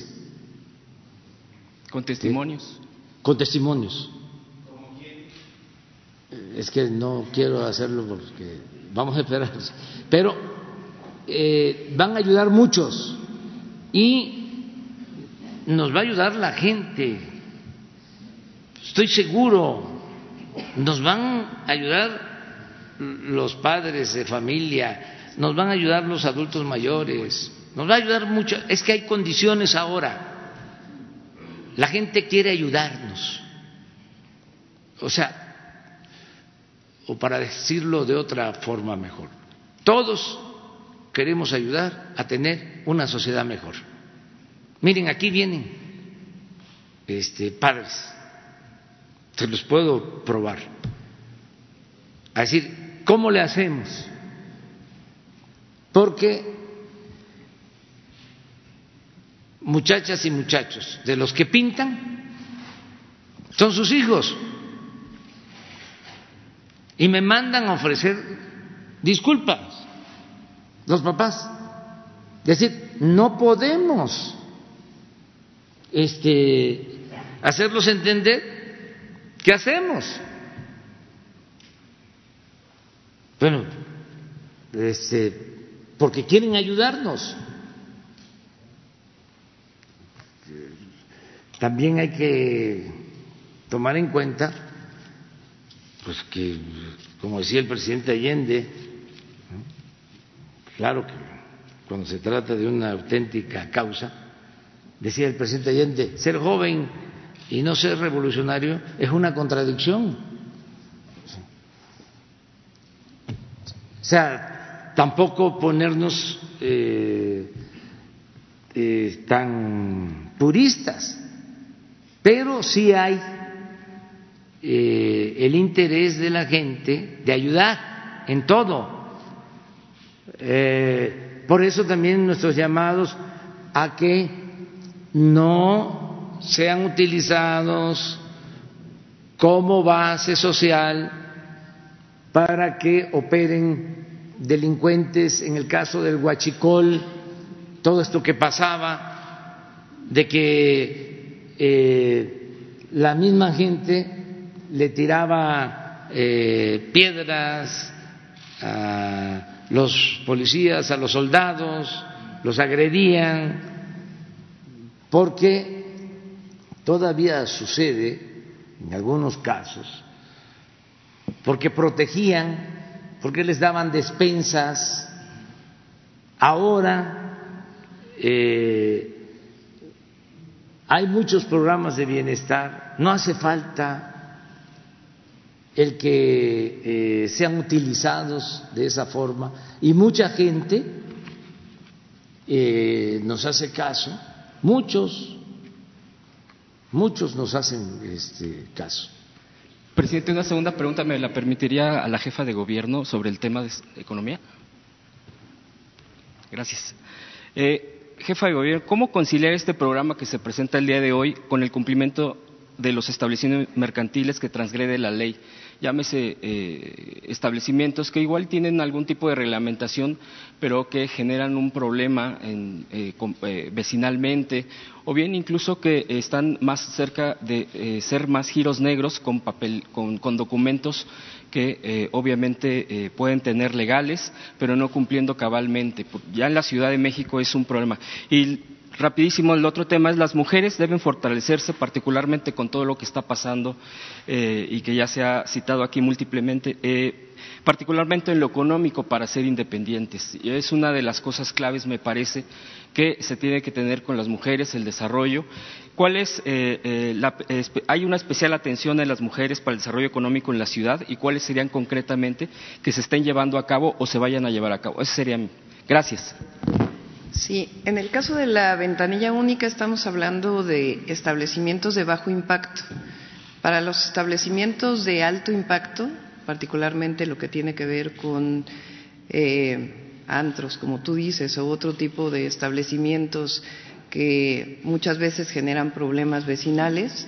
En ese caso eh, sigue manteniéndose el mismo esquema y a la denuncia vecinal actúa el Instituto de Verificación Administrativa. Es decir, esto no significa que no se va a cumplir con la ley, particularmente en aquellos establecimientos que generan graves problemas a los vecinos. Esa es la primera. La segunda, eh, estoy de acuerdo, esta es una lucha por la igualdad de las mujeres y en particular en el gobierno de la ciudad a través del Fondo de Desarrollo Social eh, de la Secretaría de Desarrollo Económico, está aquí su secretario. Desde el año pasado implementamos un programa muy importante de apoyo a créditos son 400 millones de pesos el año pasado, este año es el mismo monto. 70% de las mujeres eh, tuvieron acceso a estos créditos, es decir, de todos los créditos que se dieron, 70% fueron para mujeres y es un esquema en donde para seis mil pesos es el mismo esquema del Gobierno de México, eh, de tandas para el desarrollo, creo que así se llama, para el bienestar, tandas para el bienestar, en donde no hay eh, cobro de intereses y después de seis mil pesos solamente es una tasa del 6% anual el que se les da. Eh, y son 70% y además un apoyo especial de 150 millones de pesos para la formación de cooperativas, principalmente para mujeres. Hay tres áreas en donde se habla de la igualdad de la mujer, en donde es fundamental seguir trabajando más allá del propio tema indispensable de erradicar la violencia contra las mujeres, que es la autonomía económica de las mujeres, eh, la autonomía política de las mujeres, que tiene que ver también con la propia determinación de las mujeres, y la autonomía física, es decir, el propio cuidado de las mujeres. Allá atrás, dos, porque ya, eh, por nuestros invitados. Este, adelante, dos. Presidente, buenos días. Marco Antonio Olvera, del diario Digital Bajo Pala. Perdón. A ver, una, el compañero ya que tiene el micrófono y una compañera. Tú. Correcto. Adelante, adelante. Gracias, compañero Notimex. Buenos días, presidente. Buenos días, funcionarios. Eh, no sé si me puede eh, contestar la pregunta, Claudia Sheinbaum o usted, presidente. ¿Qué va a suceder con los inspectores que obviamente van a dejar de trabajar y cuánto se va a ahorrar el gobierno en ese sentido? Y en especial para Claudia, em, en el centro de la ciudad hay muchos locales que están clausurados porque son pequeños negocios, son gente de estratos sociales bajos y no cumplen con un requisito y les clausuran el negocio y los inspectores van siempre tras ellos. ¿Qué va a pasar con esos negocios que se quedaron ahí parados y que necesitan trabajar porque pues, la economía no está bollante? Se trata precisamente de eso, de confiar en las personas, de confiar en los empresarios. Aquí el objetivo no es que el gobierno esté detrás eh, para poder cumplir con la ley. Aquí la ley la tenemos que cumplir todos. Y el objetivo es confiar en el ciudadano para que sea el ciudadano, la ciudadana, eh, el empresario, la empresaria quien cumpla con la ley. Eh, en el caso del Instituto de Verificación Administrativa no se va a despedir a nadie. Lo que vamos a buscar es que nos ayuden en estos esquemas de autorregulación. ¿Y cuál es el ahorro que tendrá su gobierno, en especial la Ciudad de México, para, con este tema de los inspectores, porque se van a ahorrar obviamente los comerciantes el, hecho de que ya no les den moches y supongo que ustedes también van a tener un ahorro. Pues lo más importante aquí es acabar con la corrupción. La verificación eh, se convirtió en un esquema de corrupción en donde se va con el establecimiento mercantil con pretextos eh, sustentados supuestamente en el reglamento y lo que se buscaba pues era tener un acuerdo para poder beneficiar a una persona a través de esquemas de corrupción. Y eso es lo que queremos erradicar, no solamente en el país, sino estamos en eso en la ciudad. Sí, y es este eh, un llamado a todos a bien, eh, porque durante un año no va a haber inspección, iba a haber un sorteo y vamos a ir juntos los representantes de los empresarios y autoridades a ver si lo que manifestaron lo cumplieron. Si es así, les vamos a dar su certificado de buenos ciudadanos.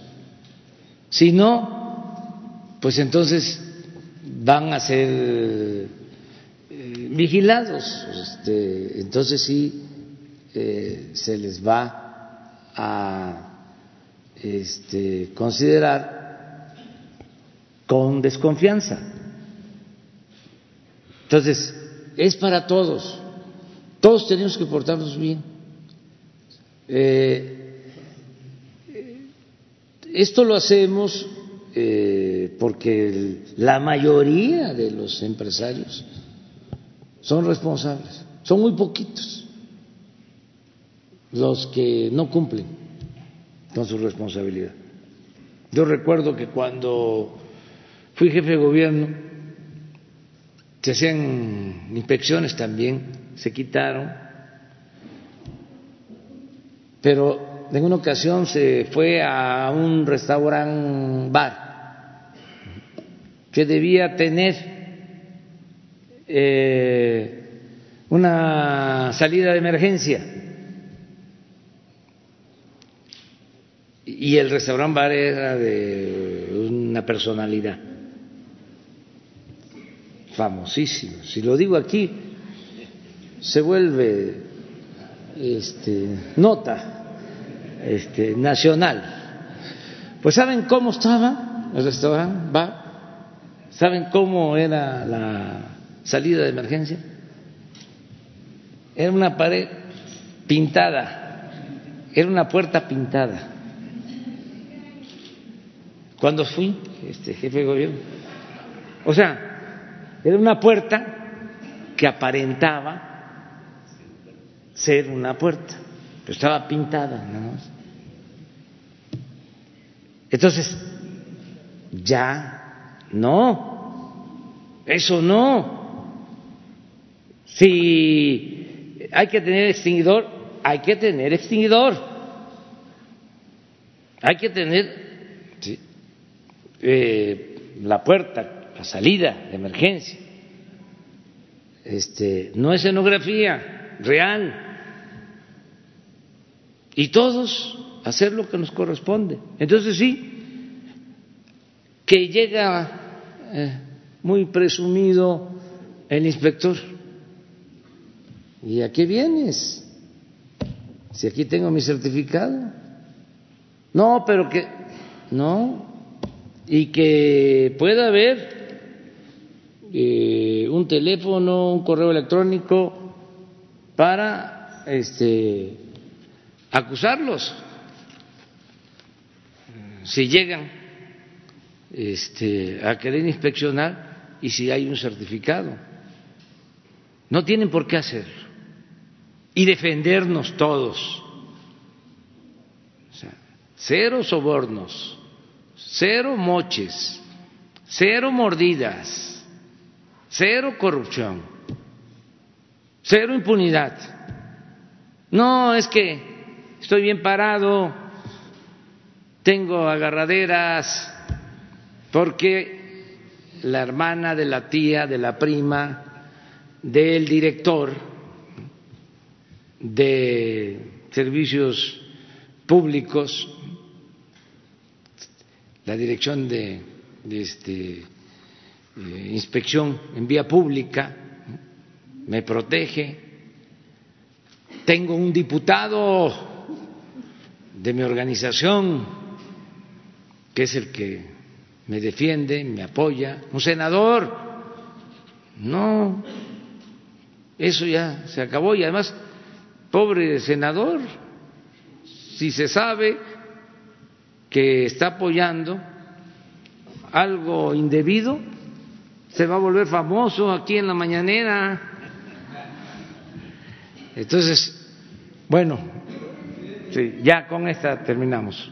Gracias, presidente. Nancy Flores de la revista Contralínea. Esta semana publicamos un texto, una investigación sobre la relación comercial entre los periodistas y el gobierno de Enrique Peña Nieto, con base en un expediente que nos entregó la presidencia de 780 páginas. Eh, sobre eso me gustaría saber si la presidencia guarda más información respecto de esta relación comercial que usted ha criticado aquí en muchas ocasiones por cómo se eh, vendían algunos contenidos. Gracias y si me permite otra pregunta al final. Bueno, ya no este, tenemos más información. Además, ya se habló del tema, ya eh, se entregó la información porque se solicitó a transparencia y eh, nosotros entregamos esa información. Pero ya es ver hacia adelante que nosotros transparentemos, ahora nos toca a nosotros, eh, cómo se está distribuyendo el recurso para la publicidad pero ya no hay eh, ese tipo de eh, entregas que se hacían anteriormente. Ya no existe. Ok, presidente. Y la semana pasada le había preguntado sobre esta lista, esta investigación que hizo la Unidad de Inteligencia Financiera sobre 300 empresarios que habrían evadido impuestos por honorarios asimilados a salarios. Y usted se comprometió en que iba a ver qué había pasado con esa investigación. Entre los empresarios, pues estaba el expresidente Vicente Fox. Si le dieron algún reporte al respecto y qué ha pasado con eso, si se va a actuar. Ya me entregaron un reporte no completo, eh, va a venir aquí con ustedes el procurador fiscal a informarles lo que se pueda dar a conocer por el debido proceso, porque en muchos casos hay amparos o juicios en el Poder Judicial, pero sí este, informarles, más que denunciar porque eso lo tenemos que hacer ante la Fiscalía. Es nuestra obligación. Más que eso, me gustaría que eh, el SAT y la Procuraduría Fiscal les informaran de cuánto hemos recuperado voluntariamente. Es decir, de quienes eh, quisieron regularizarse antes de que se eh, aplicara, que entrara en vigor la ley sobre eh, las facturas falsas. Hubo este, personas que decidieron ponerse al día, al corriente. eso este, vamos a aprobarlo, a demostrarlo y llamamos pues a todos a que eh, contribuyan, que ayuden, como lo han venido haciendo. Entonces vamos a pedirle a, la directora del SAT que traiga el plan, este, que presente el plan eh, de recaudación y cómo eh, se está avanzando en evitar la evasión fiscal. Celebro que el Congreso haya aprobado eh, el que se eh, erradique, que quede prohibida la condonación de impuestos, que era una de las prácticas eh, más recurrentes para hacer valer el influyentismo era muy injusto, pero mucho, muy, mucho, muy injusto. El que todos eh, pagaran impuestos.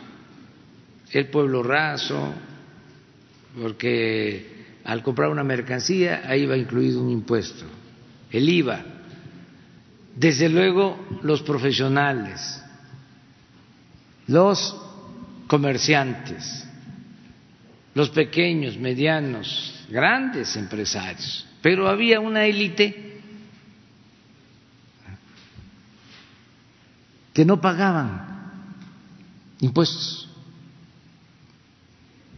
les condonaban miles de millones de pesos, una gran injusticia. Entonces eso ya se terminó,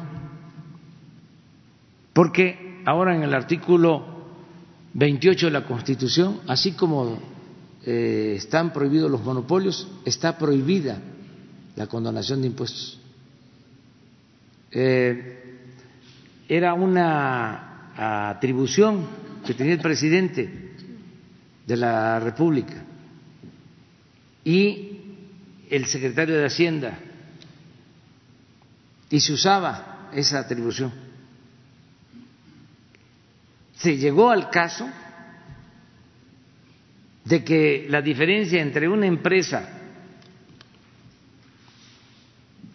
exitosa y una empresa menos exitosa era de que la empresa exitosa no pagaba impuestos.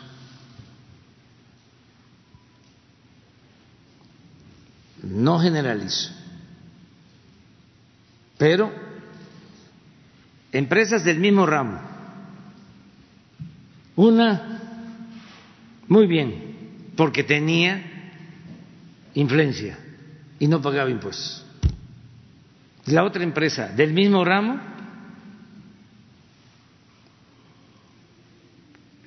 con pocas utilidades o sin utilidades, porque pagaba impuestos. Proliferaban los despachos de fiscalistas que hacían su agosto, también no porque fuesen buenos abogados, sino porque eran muy buenos para el influyentismo. Además, todo se resolvía arriba. Es lo que hablábamos ayer de las empresas eh, constructoras de que llegaban a tener más abogados que ingenieros, porque hacían contratos con el gobierno y apenas estaban firmando el contrato y ya estaban pidiendo ampliaciones. Y una obra que se estimaba en mil millones terminaba costando cinco mil millones. Ejemplos, ahí está el tren Toluca, Ciudad de México. Estimaron 29 mil millones, se han ejercido 62 mil millones y faltan todavía cerca de 25 mil millones para terminar. Va a costar 90 mil, lo que estimaron en 30 mil.